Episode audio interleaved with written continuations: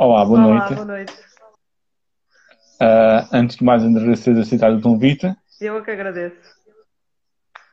Ah, então, como é que está a correr a ti este período? Assim, algo diferente?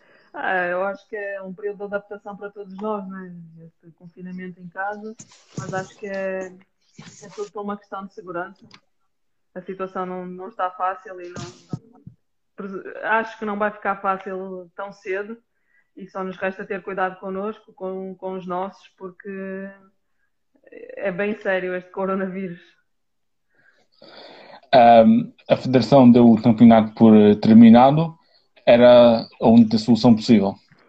É, eu acho que sim. Eu acho que qualquer decisão que fosse tomada pela Federação não ia ser justo, justo para toda a gente, porque não, ia ser justo no sentido que havia sempre alguma equipa que iria sair prejudicada, porque todas as equipas fizeram um investimento, para, umas para, para, para manutenção, outras para serem campeãs, e se, se fosse atribuído o título, numa situação no nosso campeonato que é decidido em playoff, nunca, nunca iria ser justo, porque o campeonato foi competitivo mesmo até ao final.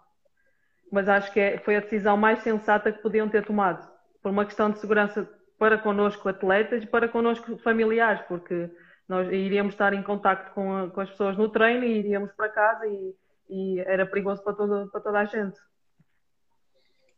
E como é que surgiu? Como é que surgiste no, no voleibol? Como é que começaste a praticar?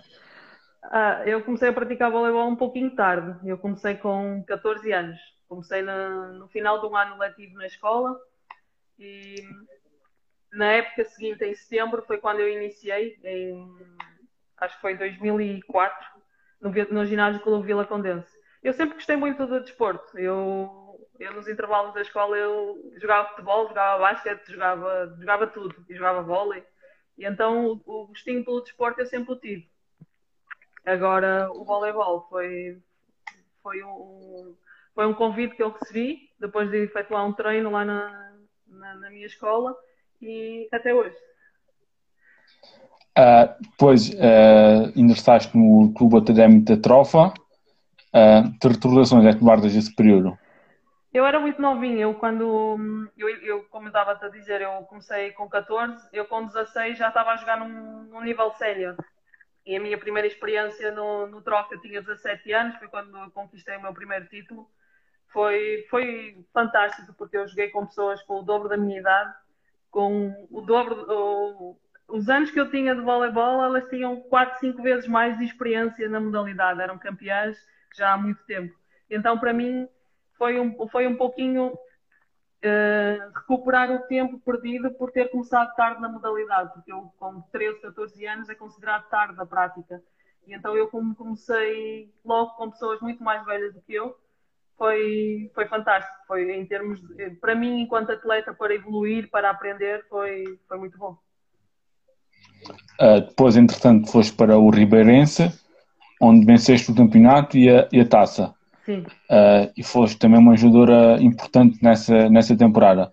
Uh, foi um, também um momento importante na tua carreira? Foi, foi sem dúvida. Eu no, no Académico da Trofa eu consegui ganhar alguns títulos, mas eu como era muito nova, eu era suplente.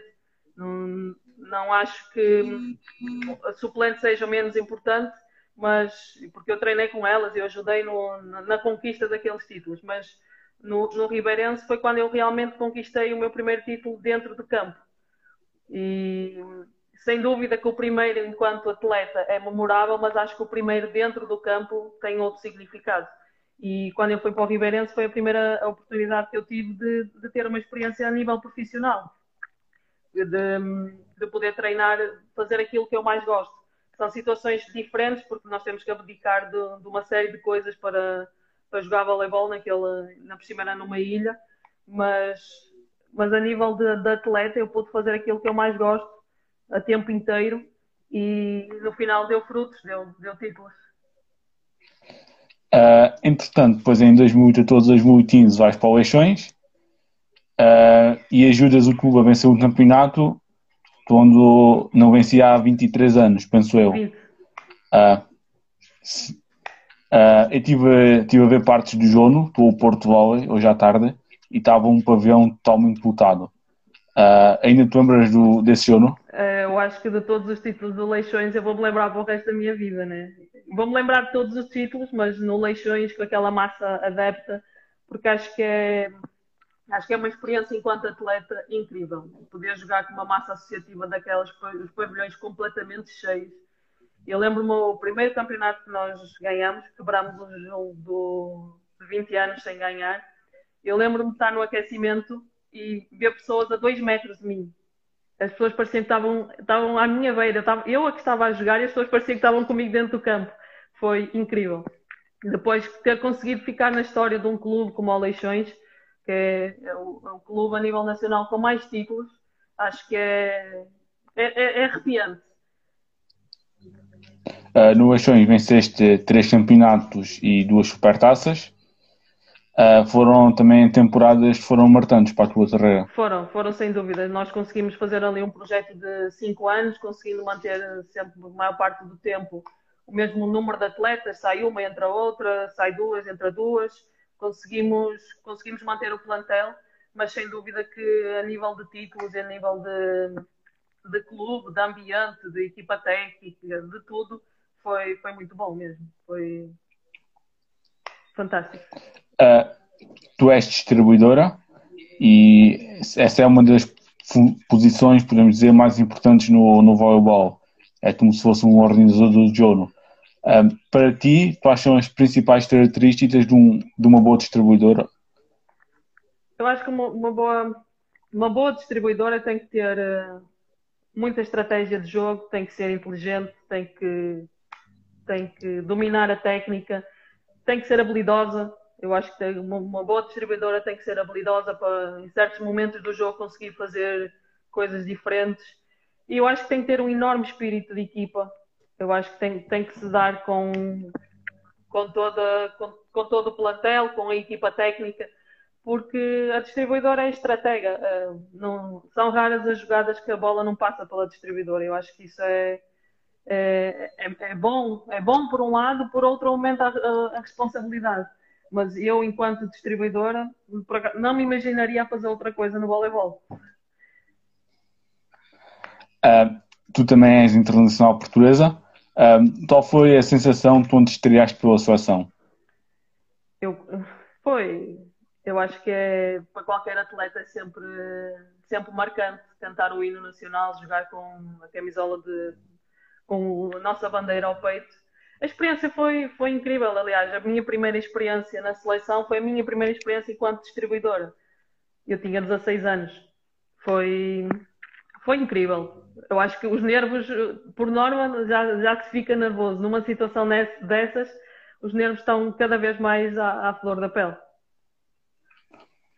Uh, tu este ano já estás ao Sporting e já o admitiste, és uh, Sportingista. Um, qual foi a sensação de representar o clube de coração? Foi o, o realizado um sonho? Foi, foi sem dúvida o realizado um sonho, porque eu, eu nunca escondi o facto de eu ser sportinguista, desde pequena que torço pelo, pelo Sporting, e, e poder chegar ao clube que eu sempre torci é, é gratificante, porque hum, eu costumo dizer, pai, o meu pai ensinou-me a ser sportinguista desde pequenino e conseguir chegar a um clube como o Sporting, com esta grandeza, com esta estrutura, é, é o realizar de um sonho, sem dúvida. Uh, no início disseste que estava a ser um campeonato muito, muito competitivo. O Sporting ficou à beirinha do apuramento para, para a fase de campeão. Um, achas que o projeto do Sporting está no, no, caminho certo e talvez na próxima época, se tudo correr dentro da normalidade, podem chegar a essa, essa fase? Eu, eu acho que sim, tenho, tenho quase a certeza que sim, porque um clube como o Sporting não, não sabe estar de outra forma. Eu acho que o Sporting subiu ano passado de divisão. Este ano podemos dizer que foi o primeiro impacto na primeira divisão. E, e não é fácil a subida, porque ainda por cima este ano o campeonato esteve extremamente competitivo, com inúmeras jogadoras estrangeiras. Eu acho que hum, foi, foi um, um pouquinho um impacto. E mesmo assim conseguimos ficar em quinto, mesmo a lutar até o último até a última jornada.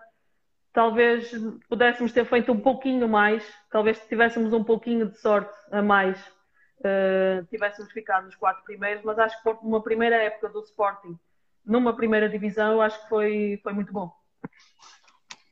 Um, como é que vês a, a, evolução do campeonato? Tu já, já estás na primeira divisão há, há muitos anos. Uh, o campeonato este ano foi bastante competitivo. Uh, cinco, seis equipas a lutar uh, pela fase de campeão. Uh, como é que tens visto a evolução do, do voleibol nacional? Eu acho, eu acho que tem evoluído bem, porque acho que tem, tem vindo muitas atletas de fora acrescentar qualidade e, a, e acrescentar competitividade ao nosso campeonato. Nós, enquanto portuguesas, somos, podemos dizer que somos privilegiadas por, por, por isso acontecer, porque acho que enaltece o, o nível do voleibol em Portugal. E se eu acho que este ano que passou foi competitivo, eu acho que o que vem vai ser ainda mais, porque a JTM é uma equipa, a JTM Futebol Clube do Porto é uma equipa que, que, luta por títulos, o Sporting quer lutar por títulos, a subida de divisão ainda vai ser feita, nós não sabemos o, o Benfica vai entrar nessa subida de divisão, não sabemos se, se vai subir, e acho que isso para o desporto feminino, para o voleibol feminino, é, é sempre uma mais-valia. Uh, agora, esta também é uma altura de incerteza. Uh, achas que esta questão da, da pandemia pode causar em vários clubes algum tipo de desinvestimento e nesse, possa haver um, um recuo nessa, nesse avanço tem existido? Eu, eu acho, acho, que sim, acho que pode haver clubes que, que vão, vão, ter que desinvestir, porque é inevitável. Tudo isto que está a acontecer no nosso país é uma bola de neve. É, e vai chegar aos atletas e vai chegar às grandes entidades, eu, eu acho porque os patrocínios vão as grandes, as grandes ou as pequenas empresas vão deixar de, de poder patrocinar, poder de investir. E os clubes não, alguns clubes podem depender desse patrocínio, desse, desse dinheiro e pode haver algum desinvestimento. Uh, o que achas que seria é, será necessário fazer uh, para trazer mais interesse mediático e mais pessoas para os pavilhões?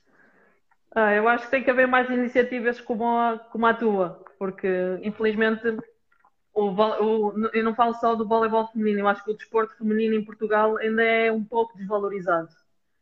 Porque não somos homens, não jogamos com os pés. A partir do, o desporto rei é o futebol, né? e joga-se com os pés. E eu acho que depois o, o desporto feminino sempre é mais desvalorizado porque é jogado por mulheres eu acho que tem que haver mais divulgação das modalidades, como tu tens, como tu tens feito, das, das diversas modalidades, não falo só da minha, porque há muita qualidade no, no desporto feminino em Portugal. E acho que tudo que for para promover esse, esse desporto feminino é sempre bem-vindo. Uh, teu objetivo é que ainda nos terias de concretizar enquanto atleta? Eu gostava de, de ganhar ou de jogar um campeonato da Europa, porque eu infelizmente por motivos pessoais não pude jogar o, o campeonato da Europa. Adorava, adorava ter essa experiência. Quem sabe experimentar um campeonato na Europa, um campeonato francês, alemão, espanhol, quem sabe. É um sério caso que eu vou, vou ter que pensar. E adorava ganhar um título no Sporting Clube de Portugal. uma das tuas imagens, Marta, é, é o teu sorriso, isso reflete-se na alegria que tens em campo e, e a jogar. Um, achas que isso é um dos fatores de, do teu sucesso enquanto atleta? Eu, eu acho que sim. Eu, eu tinha treinadores meus, quando eu era mais nova, que me diziam que se eu não, se eu não sorrisse dentro do campo, que eles me substituíam. E eu acho que isso cada vez faz mais sentido. Porque eu costumo dizer muitas vezes: se não for para ser feliz, não vale a pena estar aqui. Se não for para ir ao pavilhão perder tempo com qualidade, não vale a pena. Eu acho que as pessoas cada vez têm que ser mais, mais felizes e sorrir mais naquilo que mais gostam de fazer. E no meu caso é jogar voleibol. E se eu não estiver feliz, se eu não sorrir, parece que não tenho o mesmo, o mesmo gosto. Isso talvez seja uma arma para mim. Mas eu acho que sim, o meu sorriso caracteriza-me porque foi assim que me ensinaram quando eu era mais nova, foi assim que me ensinaram a ser. Uh, de tão seis poderias transmitir uh, a uma atleta mais nova que estivesse agora a iniciar o, o seu percurso no voleibol? Eu acho que tem uh, os miúdos de hoje, se quiser ser distribuidora, tem que batalhar muito, tem que treinar muito, tem que querer, porque acho que o, o querer pode mover a pessoa. Tem que aprender, tem que querer aprender, tem que querer treinar, tem que que assistir voleibol, eu assisti muito quando era mais nova. Eu acho que tem que arranjar uma motivação.